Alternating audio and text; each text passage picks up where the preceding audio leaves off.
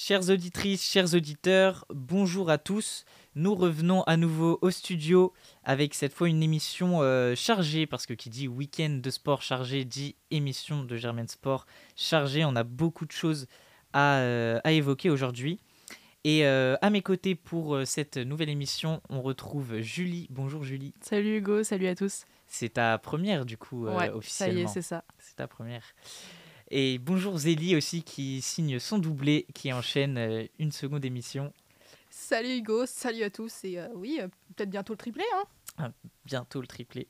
Et enfin, nous avons Augustin qui a, qui a fait sa première avec euh, PSG Sciences Po et qui rejoint aussi l'équipe de Germain Sport pour parler de sport plus généralement, mais aussi de football. Aujourd'hui, on aura des choses à évoquer sur, sur le football avec Augustin.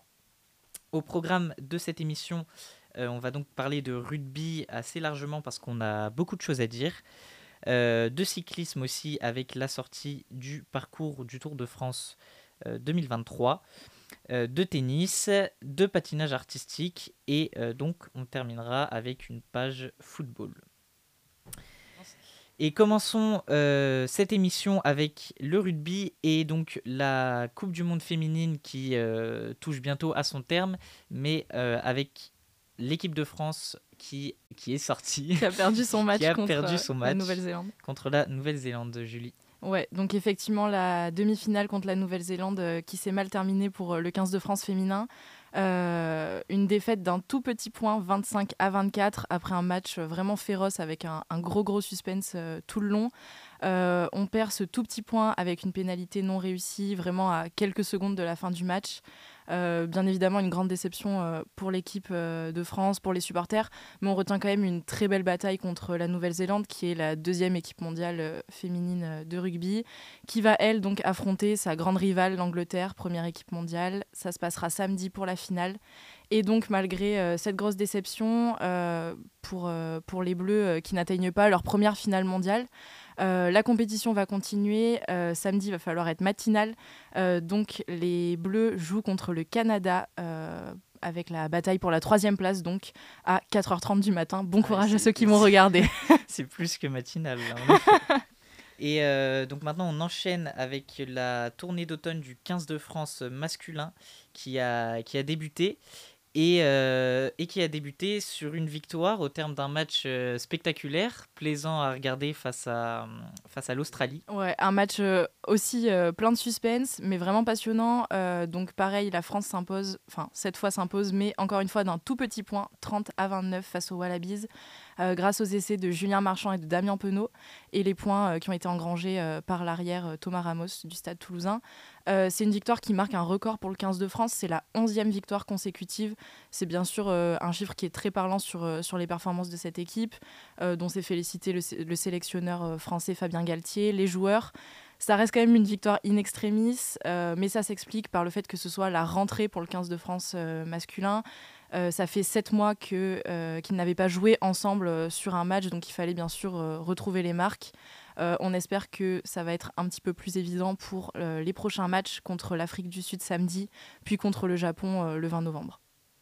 Ouais, et ben, on notera quand même le très bel essai de Damien, de Damien Penaud pardon, pour, pour nous sortir. spectaculaire. Ouais, spectaculaire. Pour nous sortir de, de, la, de la défaite, pour nous éviter la défaite. Et du coup, alors, il y a quand même une grande échéance. On, on arrive dans, dans, une année euh, assez décisive avec la Coupe du Monde euh, en fin 2023 qui, qui arrive. Euh, Comment, qu'est-ce que tu penses de ce match? Est-ce qu'il est de bon augure plutôt euh, Moi, je pense que ça reste quand même de bon augure. Euh, faut pas oublier qu'on avait, euh, donc, comme je l'ai dit, ça faisait un petit moment que le 15 de France pas, enfin que les gars du 15 de France n'avaient pas joué ensemble. On avait Ntamak qui revenait euh, de blessure, donc forcément un peu compliqué de retrouver ses marques sur un terrain. Il y a quelques absents. Je pense à Melvin Jaminet qui aurait pu faire une, une rotation à l'arrière, qui est lui aussi blessé, donc qui attend pour, pour revenir. Et voilà, il faut, je pense juste que que les joueurs retrouvent euh, cette communication et la magie qu'on a pu observer notamment euh, pendant le tournoi Destination où c'était vraiment hyper fluide et je pense que ça, va, ça peut se retrouver sur les prochains matchs et par la suite euh, pendant la Coupe du Monde. Ouais, et donc rendez-vous contre l'Afrique du Sud samedi, ce sera un très très beau match encore une fois. Et, et, puis contre le Japon le dimanche 20 novembre. C'est à suivre et donc c'est une belle période pour le rugby masculin français. Et on termine sur le rugby avec un petit mot sur le top 14, avec le classement notamment. Et... Ouais. Donc euh, la dixième journée pardon, s'est déroulée ce week-end. Euh, pour faire un petit point sur le classement, un match qui a pas mal marqué, c'est euh, donc le Stade Toulousain contre le Stade Français. L'équipe de la Ville Rose qui était du coup un petit peu remaniée puisqu'il y avait beaucoup d'internationaux qui étaient sur la tournée d'automne du 15 de France. Et on s'en sort avec un match nul avec 16 partout, assez étonnant. Toulouse maintient donc son statut de leader au championnat avec 35 points et une avance de 9 points sur l'équipe qui est deuxième, le Stade Rochelet, et le podium est donc complété par le Racing 92. Quant au champion de France de l'année dernière, Montpellier, euh, l'équipe se situe pour le moment à la septième place. On va pas avoir de match avant un petit moment puisque la reprise euh, avec la onzième journée se déroulera le 26 novembre. Donc pour nous faire patienter, le match contre l'Afrique du Sud encore une fois. c'est ça. Euh, un mot maintenant, on passe au cyclisme avec, euh, vous avez beaucoup de choses à nous dire, avec notamment le, le parcours du Tour de France 2023 qui a donc été euh, dévoilé. je vous laisse nous en parler. Exactement, donc la saison sur route s'est terminée déjà il y a quelques semaines, donc nous n'avons pas de résultats à donner, mais le 27 octobre, on a eu la présentation du Tour de France. Donc, euh, comme l'année dernière, euh, nous allons avoir non pas un, mais deux Tours de France cette année, avec le Tour de France féminin qui suivra le Tour euh, masculin, donc pour sa deuxième édition. Ça promet un mois de juillet bien rempli pour les amateurs de la grande boucle. voilà, les trois semaines masculines seront suivies du Tour de France féminin. Donc, pour le Tour de France masculin, le grand départ sera donné de Bilbao le 1er juillet. grand départ qui était déjà annoncé depuis un moment. Donc euh, avec trois étapes au Pays Basque, euh, plutôt euh, prédites au puncher. On pense évidemment au Français Julien Alaphilippe, dont le grand départ est quand même assez, plutôt taillé pour lui. et donc, bah, pour des raisons géographiques, les Pyrénées arrivent très tôt dans ce Tour de France. donc, dès la première semaine, on aura peut-être les premières batailles en montagne donc euh, voilà, une première semaine qui s'annonce d'ores et déjà euh, très animée. Ensuite, donc après cet épisode pyrénéen, on aura la traversée du centre de la France pour arriver vers le Massif central, avec une arrivée en fin de première semaine qui s'annonce absolument mythique au Puy de Dôme, qui n'avait pas été gravi depuis bah, plusieurs décennies. Hein. Ça, fait très longtemps que le Tour de France n'est pas allé au Puy de Dôme. Euh, on peut rappeler la bataille entre Jacques Anquetil et Raymond Poulidor en 1964. Euh, on verra si 2023 nous offre euh, une bataille de légende. Et le tour va s'arrêter pour quelques étapes en Auvergne, voilà, notamment autour de Clermont-Ferrand. Euh, et on pense que ces étapes vont, régaler le public, mais aussi les coureurs auvergnats. Et on pense euh, par exemple à Romain Barnet, qui sera un petit peu euh, le régional de l'étape, entre guillemets, et qui aura sûrement un cœur de briller. On continue ensuite avec une arrivée dans les Alpes et le parcours nous gâte vraiment en termes d'étapes de montagne cette année. On va avoir une arrivée au sommet du Grand Colombier et puis on enchaîne les étapes vraiment impressionnantes avec des arrivées au G, à Morzine et à Courchevel où on aura une ascension du col de la Loze donc euh, un col vraiment impressionnant euh, qu'on avait déjà vu en 2020. Euh, on peut vraiment attendre du spectacle dans les Alpes et ça va sûrement faire du tri dans le classement général. D'autant plus que le contre-la-montre du Tour va se dérouler lui aussi dans les Alpes, donc il va être très sélectif et assez difficile pour les rouleurs. Et on va finir par un autre massif, les Vosges, avec là une arrivée encore une fois au sommet et ensuite un retour sur Paris avec l'arrivée qu'on connaît très mythique sur les Champs-Élysées. Donc globalement, on peut dire que c'est un tour qui est fait pour les grimpeurs, qui va être très très sélectif et qui, je pense, promet des étapes euh, vraiment dantesques. En termes de pronos, on peut s'attendre à une bataille entre Pogachar et Vingegaard, comme on l'a déjà vu. Euh, à voir cependant si on a un retour d'Egan Bernal à son meilleur niveau après euh, ses petits pépins de santé.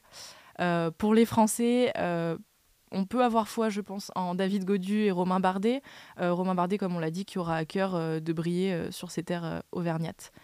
Euh, pour enchaîner sur les femmes, du coup, euh, puisqu'elles vont prendre la suite du Tour de France masculin euh, direct après l'arrivée. Le grand départ se déroule à Clermont-Ferrand et non pas à Paris comme l'année dernière.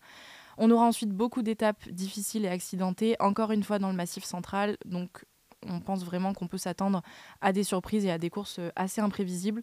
la grande arrivée qui, je pense, va marquer les esprits va être celle au Tourmalet, la veille de l'arrivée du Tour. Une ascension vraiment mythique qui va faire plaisir à voir pour les femmes.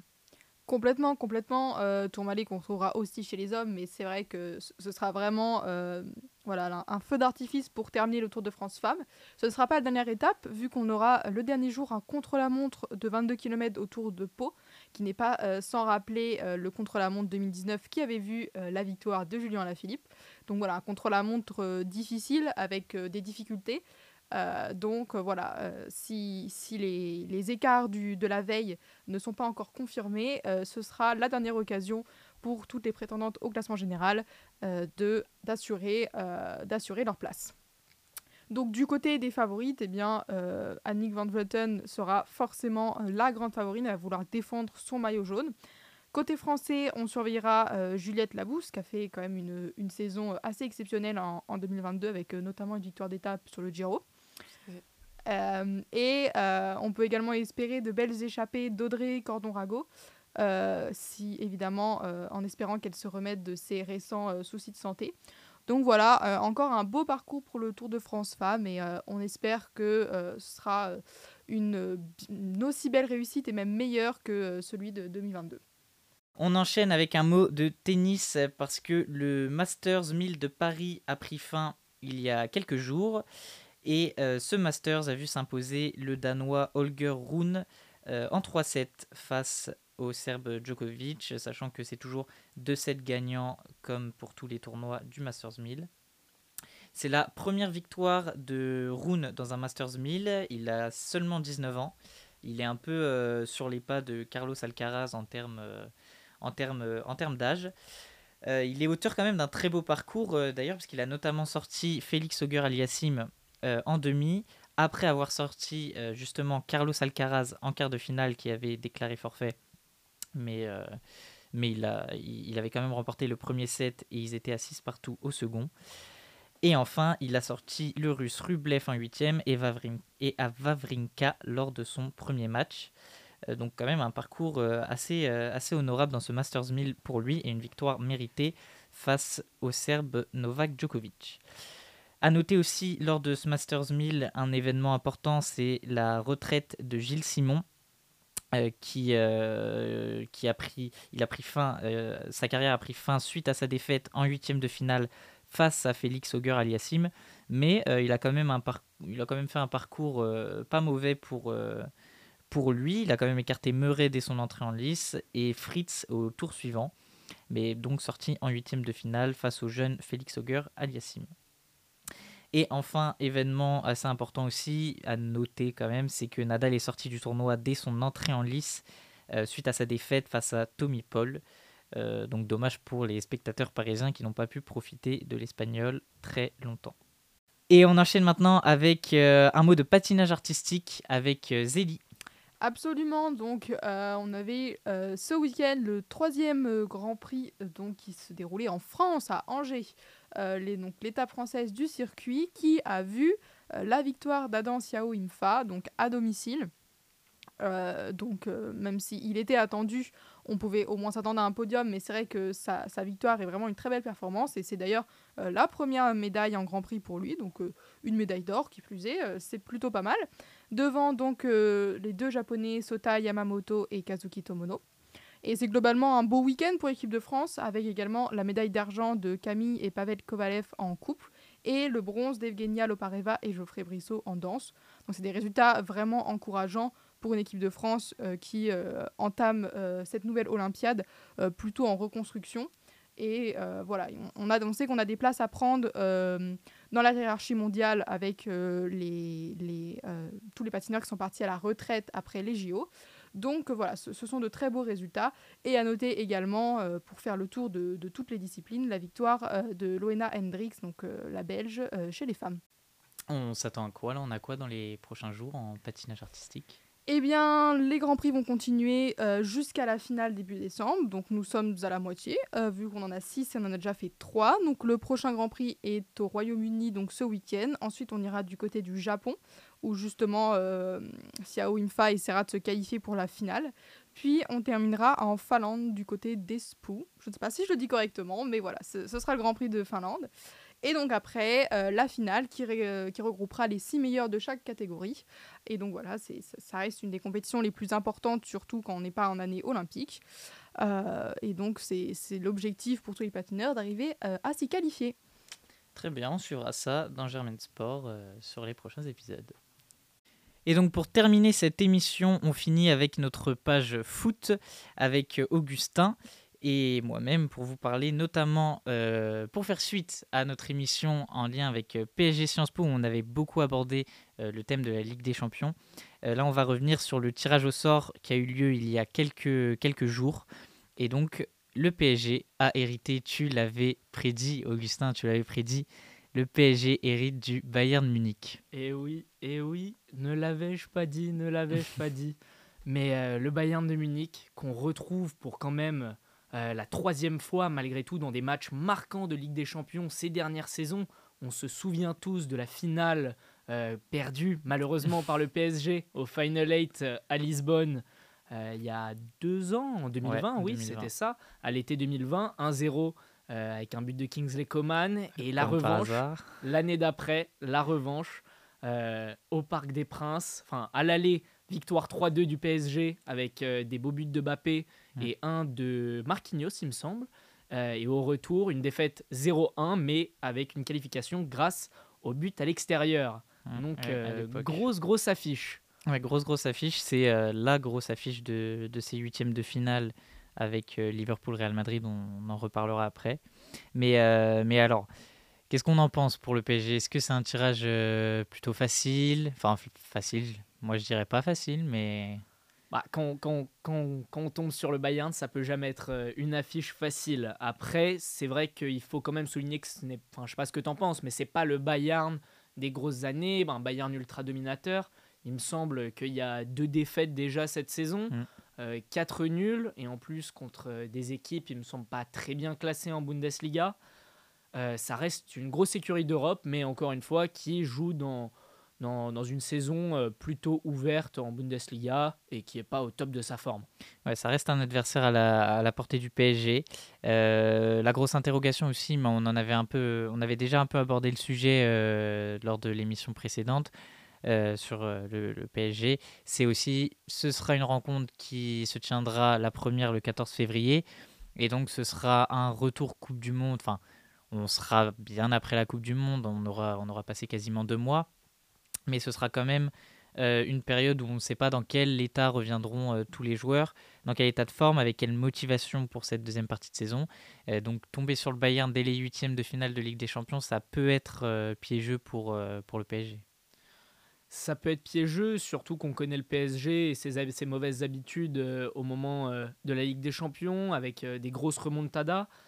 Euh, et en plus, avec la nouvelle qui est tombée euh, il y a quelques heures, la blessure de Sadio Mané, donc on peut imaginer que quand même, qui est la star de l'attaque euh, du Bayern de Munich cette saison, manquera la Coupe du Monde donc comme, comme ça a été tombé.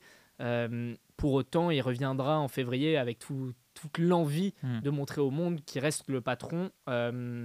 donc oui, une affiche qui est mine de rien difficile, mais qui et à la portée du PSG avec euh, quand même des attaquants qui sont en forme depuis le début de saison. On en a parlé euh, l'autre jour. du côté du PSG. Du côté du PSG, évidemment, pardon. Donc je, reste quand même euh, confiant, même si c'est tellement dommage d'être passé à côté du club Bruges pour une différence de but. Ouais, ouais on, en, on en reparlera. Mais pour finir sur, ces, sur cette affiche, c'est quand même ce qui reste euh, abordable pour le PSG, c'est vrai que le Bayern Munich a des faiblesses défensives quand même, qui peuvent profiter à l'attaque euh, très prolifique euh, du PSG. Donc si, si, Paris négocie bien ses coups en attaque, ça devrait, ça de, enfin, il devrait pouvoir en planter pas mal au, Bayern. Tout est dit, tout est dit. Et donc oui, pour enchaîner sur les autres affiches, bah, du coup vu qu'on a, on vient d'en parler un petit peu, c'est le Benfica qui a hérité du club Bruges. Adversaire connu du Paris Saint-Germain des éditions précédentes de, Ligue des Champions et adversaire auquel du coup le PSG que le PSG a évité mais qu'ils auraient peut-être préféré affronter en huitième de finale plutôt que le Bayern. Bah, déjà, oui, c'est vrai qu'il faut quand même le dire, c'est un tirage au sort qui, pour moi, à mes yeux, reste assez ouvert avec des affiches où des petites équipes, ou en tout cas des, mmh. pas les plus grandes écuries d'Europe, s'affrontent, notamment celle du Club Bruges face au Benfica, mais aussi l'AC Milan face à Tottenham, Francfort contre Naples, on pourrait en citer aussi, on pourrait citer Inter Milan face à Porto. pour, la, pour ma part, je suis quand même très heureux de revoir le Club Bruges en huitième de finale euh, de la C1. Ce euh, C'était pas arrivé, il me semble, euh, sous, sa, sous la forme actuelle de la Ligue des Champions. quand même, le Club Bruges qui est un club historique en Europe, vainqueur, enfin non, pas vainqueur, mais finaliste justement de cette même C1 en 78 et aussi avec une épopée en C3 deux ans auparavant. Donc de revoir ces clubs historiques, le Benfica triple vainqueur de la C1, s'affronter, pour moi, ça a une saveur particulière. Je ne sais pas ce que tu en penses. Ouais, non, c'est vrai, c'est vrai, ce serait une belle affiche, parce qu'en plus, c'est aujourd'hui deux clubs qui, qui, qui, se ressemblent un petit peu, enfin, qui, en tout cas, euh, on, vont probablement offrir une opposition assez, assez serrée. Donc euh, ce sera très intéressant à suivre. Et c'est vrai que ce que tu disais, ce qui est intéressant là avec ce tirage au sort, c'est que, enfin intéressant et peut-être à la fois un peu, un peu triste, mais c'est qu'on a deux grosses affiches énormes avec quatre clubs euh, au nom euh, au nom flamboyant que sont Liverpool et le Real Madrid qui s'affronteront et donc le PSG et le Bayern. donc sur ces quatre clubs, il y en a forcément que deux qui vont ressortir pour les quarts de finale, ce qui laisse de la place à d'autres clubs qu'on n'aurait pas forcément imaginé déjà aussi loin. Et puis après à suivre euh, le tirage au sort qu'on aura dès les, dès les, quarts de finale pour voir qui affrontera qui, mais ça laisse quand même plusieurs euh, opportunités. Ah je pense aussi. Ça, euh, ça nous changera de. Oui, ça nous changera, ça c'est sûr. Ça nous changera. De ces tournois où il y a sans cesse les mêmes équipes qui reviennent. Donc bon. Voyons le bon côté des choses. On est loin de la Super League. Voyons le bon côté des choses, c'est sûr. C'est ça. Allez, chef, Florentino Pérez. Et puis on a aussi ce tirage au sort, là où c'est intéressant, il y a aussi pour Naples qui affronte euh, l'Eintracht Francfort et Naples qui fait quand même un très très gros début de ah, saison. Il faut le dire, il faut le dire. Et, euh, et l'Eintracht Francfort, Francfort, pardon, ça paraît être un, tirage assez favorable pour le club italien. Et euh, c'est l'occasion pour, pour eux de, de briller cette saison. Totalement, totalement. Naples, malgré tout, qui peut aussi a des ambitions réelles en Serie A. Donc qui va quand même jouer sur deux tableaux. Et c'est pour ça que moi, personnellement, j'ai de grands espoirs euh, que, je mets, que je porte pour euh, l'Eintracht. Euh, ils sont quand même champions d'Europe en titre. Ils ont gagné la C3 l'année dernière, la Liga Europa. ça reste une grosse équipe, des supporters qui poussent leur équipe, qui se déplacent en masse. je me souviens avoir vu notamment l'année dernière un stade tout en blanc à l'extérieur. Il me semble que c'était face à une des équipes londoniennes, je pourrais plus citer laquelle, mais vraiment euh, une ferveur sans nom derrière cette équipe. Et du coup, mine de rien, qui peut euh, porter de réelles ambitions sur euh, ces deux matchs, ces deux rencontres, car le Napoli, comme je l'ai dit, joue aussi la victoire en Serie A, qu'elle a gagné que deux fois, évidemment, les deux années de Maradona. Mm. et, et, de façon générale, les clubs italiens sont très bien représentés dans ces huitièmes, avec l'Inter de Milan qui affronte Porto, qui sera là aussi une belle confrontation serrée. Et euh, là, c'est Milan qui affronte Tottenham, qui là aussi euh, sera une, euh, une, confrontation, une double confrontation assez serrée. Donc des beaux espoirs pour les, les, Italiens, à défaut de ne pas être en Coupe du Monde. Il faut bien qu'ils aillent quelque part, hein. il faut, bien, qu'ils réussissent. Et là, pour le coup, ils ont, ils ont des, belles, des belles possibilités. Et le dernier club dont on n'a pas parlé, c'est Manchester City, qui hérite du RB Leipzig. Et bon, qu'est-ce qu'on en pense? Moi, j'ai juste envie de voir combien de buts Londres va mettre. voilà. plus, euh, le réel enjeu, c'est plus ça, soyons honnêtes. Soyons honnêtes, ouais, c'est un peu, c'est plutôt ça l'enjeu. Mais oui, le tirage euh, très favorable pour, euh, totalement, le City de Guardiola.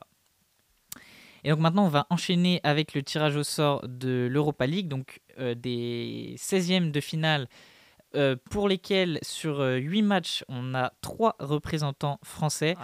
On le rappelle, les 16e de finale de Ligue Europa, c'est un tour euh, préliminaire à celui des 8e, où en fait les 3e de, de poules de chaque, non, les de chaque poule en Ligue des Champions sont reversés en Ligue Europa et affrontent les deuxièmes des poules de Ligue Europa.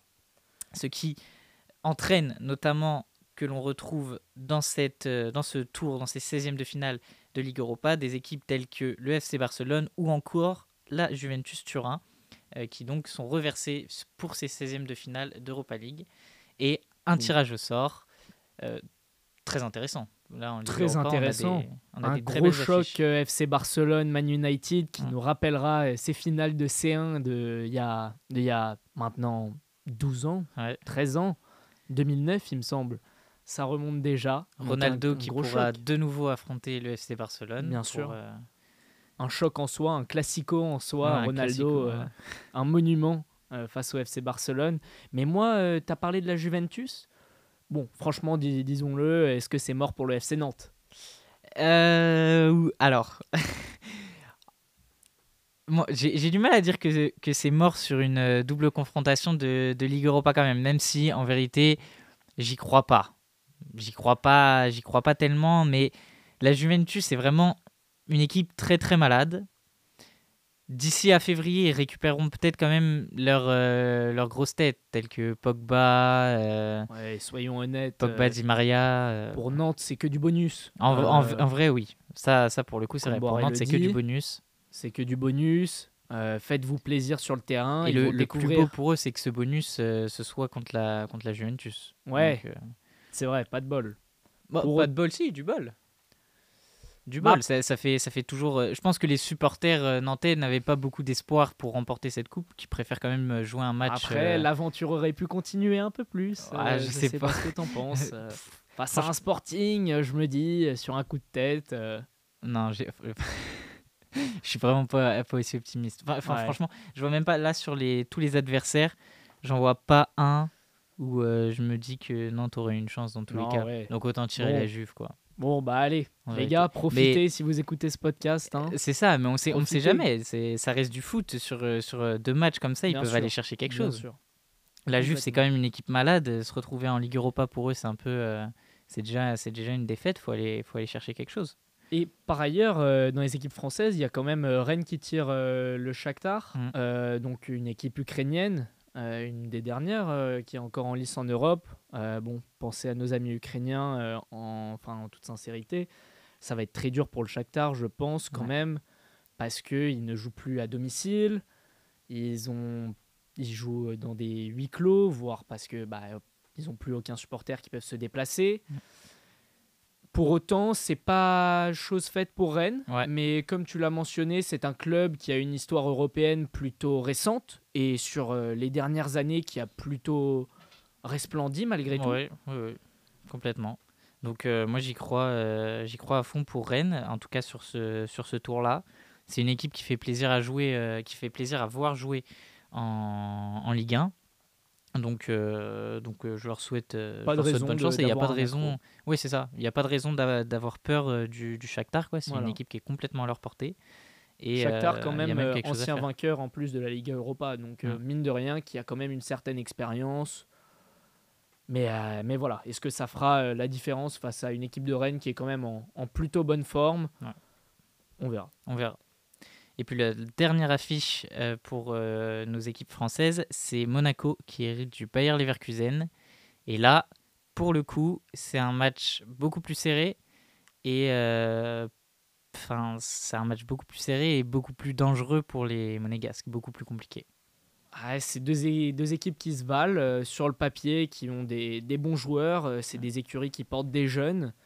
Euh, bon, c'est pas non plus le meilleur tirage pour Monaco. C'est pas le pire parce qu'ils auraient pu euh, prendre un, un des plus gros, euh, l'Ajax, le, le FC Barcelone ou même Séville, qui est quand même euh, un, un expert de la Liga Europa, l'ayant gagné 6 ou 7 fois.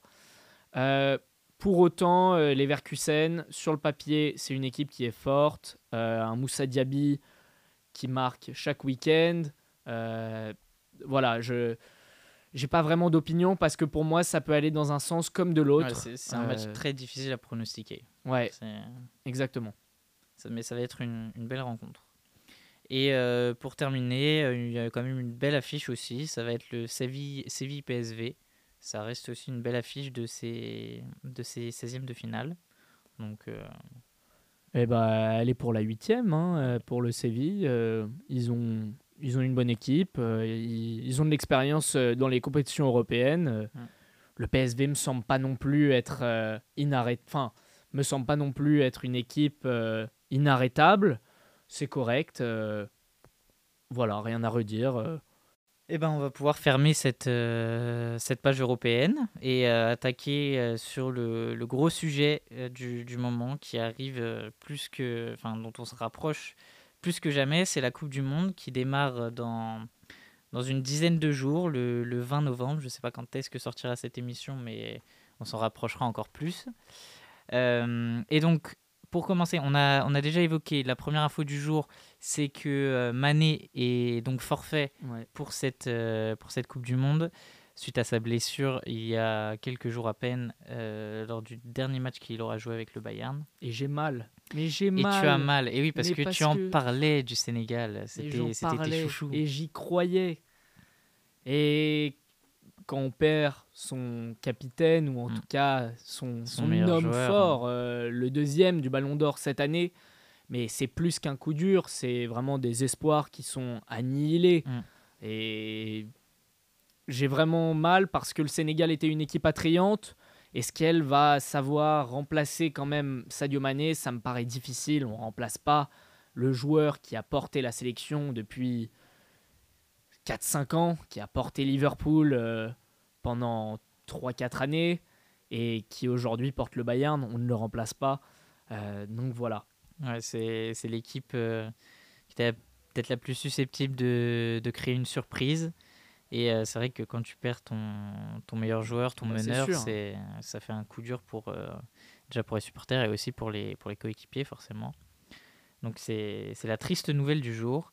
Bon, on a aussi autre nouvelle euh, récente, c'est le Brésil qui a sorti sa liste Hier soir. de convoqués ouais, hier soir. Une liste euh, effrayante, une liste, euh, Ah là là. une très belle liste. Il convoque, il convoque 7, 8 éléments en attaque. Ouais, ouais. C'est ça? Et on parle vraiment des meilleurs buteurs, mais des, de, de, de serial buteurs, de serial joueurs. Ouais. Euh, c'est une équipe de tueurs. C'est une équipe de tueurs, complètement. Petit bémol, si je peux me permettre rapidement, le Brésil, il y a quand même euh, un problème, il me semble, sur euh, euh, les latéraux. Il n'y a Oui. pas une qualité Ouais, incroyable. parce quand que Daniel Alves Danilo, devient euh, le, le oui, joueur le a- plus, Daniel le plus vieux convoqué pour une Coupe du Monde. Pour Alors, autant, pour le coup, quand tu vu. Danilo de la Juventus, tu Ouais. te dis, bon, c'est peut-être pas au standard d'un Neymar euh, Prime qu'on voit en ce moment. Ouais, quoi. ça, c'est sûr. Il y a un petit défaut sur le latéraux, c'est vrai. Voilà, juste pour, euh, pour noter. Mais le reste reste quand même euh, Ah oui. assez monstrueux. Quoi. Quand Monstrueux. tu vois au milieu de terrain que tu as déjà Fabinho, Casemiro, Paqueta. Et même quand tu sais que tu as l'opportunité d'avoir Vinicius, l'ailier du. Real Madrid, avec un euh, Rafinha, l'ailier, l'autre ailier de l'autre côté, mais du FC Barcelone, Ouais. avec un Neymar, comme il joue depuis le début de la saison, au top de sa forme. Gabriel Jesus qui Gabriel fait aussi un énorme début de saison avec Arsenal. Non, non, euh, cette équipe du Brésil, euh, bon, Ouais, je l'aborderai un peu plus tard, mais euh, Ouais, est-ce qu'elle irait pas euh, nous chercher une sixième étoile? Ouais, ouais, c'est On verra. c'est- bah, c'est clairement une des équipes favorites, il n'y a aucun doute euh, là-dessus.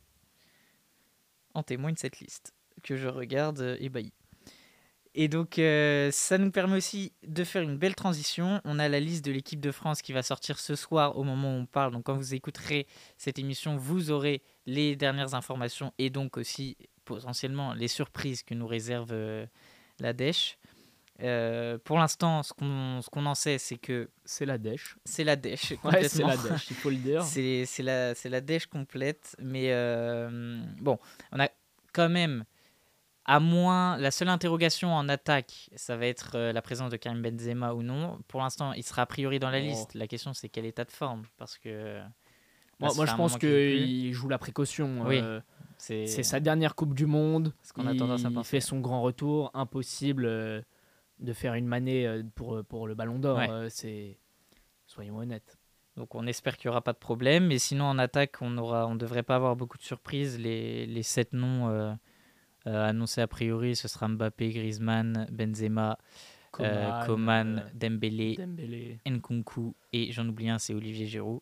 Ouais, pas de surprise Voilà. de ce point A priori, il ne devrait pas y avoir de surprise. Le milieu, on en discutait éventuellement un Tanguy Ndombele Ouais, qui fait un ça- retour euh, la plutôt bon cette année à Naples d'ailleurs. Bah, on a parlé de Naples.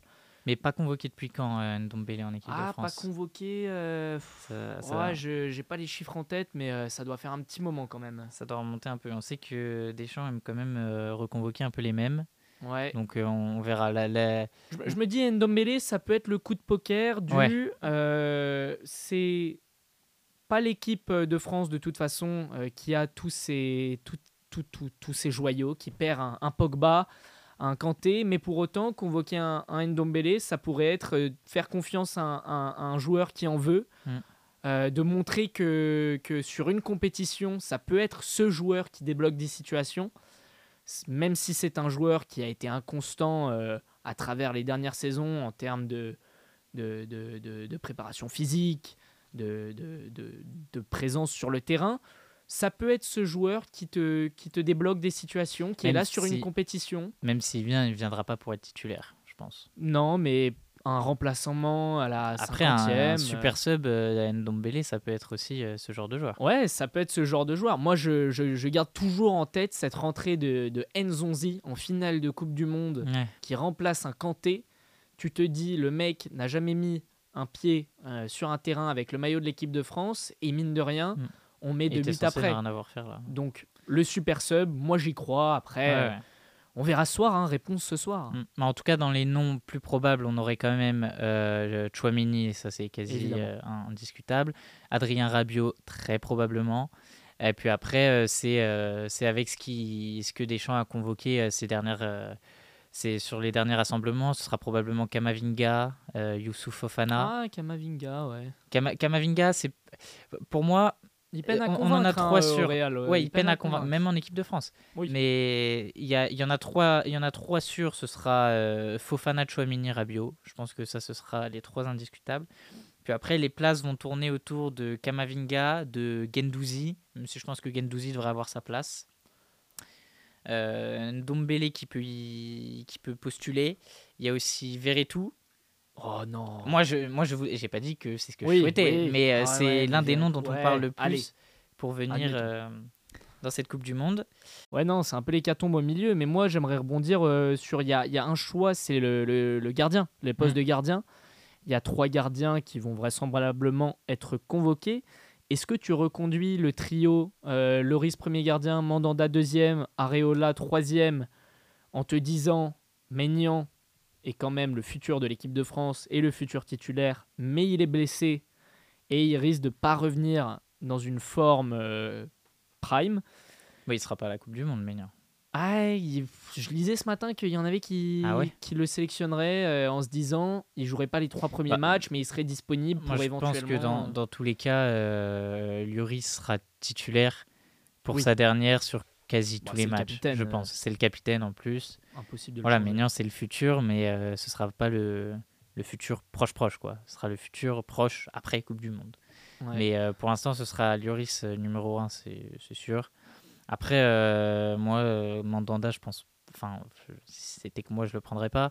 Je pense que tu as quand même Alban Lafont qui est, qui est, qui est prioritaire quoi, dans, dans cette hiérarchie. Euh, pour, Après, pour moi, ce serait le deuxième gardien. C'est que j'entends l'argument.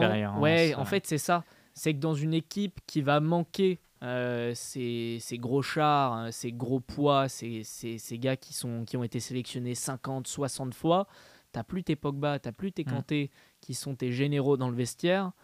Est-ce que tu n'aurais pas besoin d'un mec, Mandanda, qui a, qui a vécu l'Euro, Ça- ça se euh, qui a vécu la Coupe du Monde? Ouais, c'est un débat qui se discute. je- personnellement, entre Mandanda et Areola, je sais pas qui prendre non plus, parce que pour moi, Areola, qui est même pas titulaire en Ouais. club, euh, c'est pas forcément le.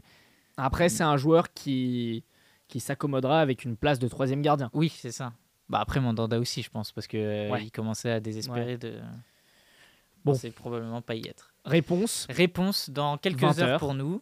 Donc, euh, donc on saura, on aura toutes ces réponses et potentiellement toutes les surprises. Et euh, peut y en avoir quand même quelques-unes sur une liste que Deschamps va un peu plus élargir. Il prendra pas seulement 23 joueurs, probablement plus 25. Donc à suivre. Réponse, euh, réponse ce soir. Donc. Et pour finir, Augustin, je vois que t'es pas arrivé les mains vides. Euh, c'est un album Panini que je vois. Eh oui, euh, effectivement, Hugo. En ces temps de crise climatique, de conflits géopolitiques, les dirigeants du monde se retrouvent sur le terrain diplomatique pour mettre un terme pacifique à tous ces maux, comme en ce moment en Égypte pour la COP27. Mais en Argentine, c'est une pénurie sans précédent qui plonge le pays au bord de l'insurrection et qui mobilise tout l'appareil étatique. Je vous rassure, chers auditeurs, je ne vous apprends pas le développement d'un conflit nucléaire. Non, au pays de Diego Maradona, du Boca Junior, de River Plate, c'est forcément une affaire de football qui précipite le pays dans un désarroi sans précédent. C'est ainsi que l'on a vu Mathias Tombolini, secrétaire d'État au commerce argentin, recevoir les représentants de la filiale argentine du groupe Panini. L'objet de cette réunion de crise un peu particulière, résoudre la pénurie de vignettes spéciales Coupe du Monde qui frappe le pays. Mais pourquoi une telle effervescence alors que son inflation frôle les 100% pour l'année 2022 et que la planète s'accorde à critiquer un tournoi marqué par la corruption, les pétrodollars et l'appel au boycott? La dernière de, Lionel Messi, couplée à une tendance récente plus que positive, entr'ouvrirait-elle la porte du Graal le soir du 18 décembre prochain? En tout cas, les Argentins y croient, ce qui présente une occasion dorée pour se plonger, le temps d'une chronique, dans le passé, le présent et le futur de l'Albi Céleste. Historiquement, l'Argentine est l'une des plus grandes nations du ballon rond. Trois fois finaliste malheureux, en 1930, 1990 et 2014, elle remporte néanmoins le sésame ultime par deux fois, la première en 78 à domicile, malgré les affaires de corruption instigées par la junte militaire de Videla, avide de rehausser un patriotisme flottant. Le deuxième triomphe survient huit ans plus tard, en 86. Intouchable, l'équipe est portée par les dieux, ou plutôt le dieu. Trois mots Diego, Armando, Maradona. Véritable chef d'orchestre de cette équipe, footballeur technique et explosif, il fait de ce tournoi le sien, marquant notamment de la main en quart de finale face aux Anglais, dans un climat post-guerre des Malouines. De quoi ravir ce pays aux ambiances chaudes et sa ferveur démesurée. Un pays où 90% de la population se revendique aficionados d'un club, où même le pape en personne soutient une équipe, l'équipe de San Lorenzo. Regorgeant depuis toujours d'un vivier de joueurs débordants, il lui a permis d'avoir une réelle empreinte sur le jeu. Et cela fait notamment bientôt 16 ans que l'Argentine joue avec un autre extraterrestre. Meilleur buteur, joueur le plus capé de la sélection, son capitaine, Lionel Messi. Mais sans Coupe du Monde, le septuple ballon d'or restera toujours au-dessous de Diego dans le cœur des Argentins, de quoi motiver ses coéquipiers, avides de faire partie de la légende par procuration. L'ambition est claire pour les champions d'Amérique du Sud, gagner au Qatar pour définitivement ériger le simple roi Messi à l'Olympe, au cénacle des plus grands de ce sport jouant un football attrayant avec un effectif rajeuni, associé à l'expérience de ses cadres, l'Argentine part naturellement comme l'une des équipes favorites. Et juste comme ça, aurais-tu un prono à nous donner pour cette Coupe du Monde? Ah ça Hugo, je, je ne sais même pas si j'arrive à le prononcer, tant je trépigne d'impatience. Comme beaucoup de fans, une rencontre, voire une finale face au Portugal de Cristiano Ronaldo me ferait mais immensément plaisir pour enfin mettre un terme à cette rivalité commencée il y a plus de 20 ans. En attendant, rendez-vous le 22 novembre à 11h pour une première rencontre face à l'Arabie Saoudite. Le rendez-vous est pris et on attend ça avec impatience. Euh, bah merci beaucoup Augustin pour, Merci euh, à toi. pour cette chronique et pour euh, ta présence. Euh, merci à vous d'avoir écouté cette émission jusqu'au bout. On se retrouve très bientôt pour un nouvel épisode avec les réponses à toutes les questions qu'on aura soulevées aujourd'hui. À. À bientôt.